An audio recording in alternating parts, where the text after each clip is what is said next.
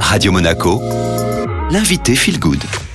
Excellente matinée sur Radio Monaco Feel Good. Je retrouve aujourd'hui Sandra Vezano. Vous êtes LC Coach. Aujourd'hui, un grand coup de projecteur sur les produits raffinés. On en entend euh, beaucoup parler en ce moment, mais qu'est-ce que le raffinage? En fait, c'est quand on, ça a été fait il y a des années pour, euh, pour éviter la famine. Hein. donc, on a décomposé les, les produits pour, le, pour qu'ils se conservent mieux. Problème de ça, c'est que euh, le sucre raffiné, la farine blanche, enfin tout ce qui est blanc quelque part, euh, bah, ce sont des calories vides. Et donc, euh, on a enlevé des nutriments essentiels, hein, les précieux minéraux comme le magnésium ou le phosphore de, des grains, des grains de blé notamment et même du sucre. Et donc, bah, ça, a quelques inconvénients. Les avantages qu'on avait aujourd'hui, qu'on avait à l'époque, pardon, bah, servaient à conserver les choses. bon, ça rend les produits un peu plus souples aussi. Euh, ces avantages-là, ils n'ont plus trop lieu d'être aujourd'hui. Euh, on n'est plus en situation de, famine ou de, au contraire, on est dans une opulence euh, de nutrition et de produits. Qu'est-ce que les produits raffinés vont provoquer sur notre santé? Pour moi ce que j'appelle des calories vides. Ça n'a pas d'intérêt nutritionnel et ensuite ça va faire monter notre taux de glycémie.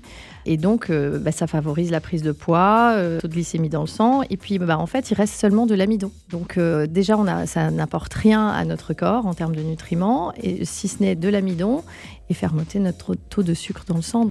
Est-ce qu'il y a un moyen d'éviter tous ces produits? Je sais que par exemple, ce sont des produits blancs, donc de la farine, des pâtes. Bah, par tous les aliments complets. En fait, la, règle de base qu'on peut appliquer euh, en nutrition, c'est de se dire de prendre des, aliments le moins transformés possible.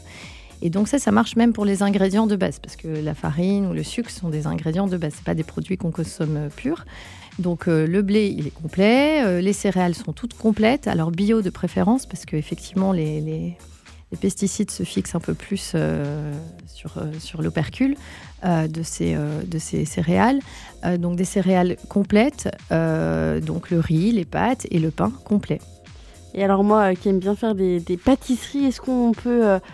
passer d'une farine blanche à une farine complète ou ça peut être compliqué? Alors, je pense euh, c'est parfois un peu compliqué dans les recettes. Personnellement, j'adore faire la pâtisserie aussi. Hein. Euh, on, peut, on peut aimer les sucreries, mais on peut faire différemment.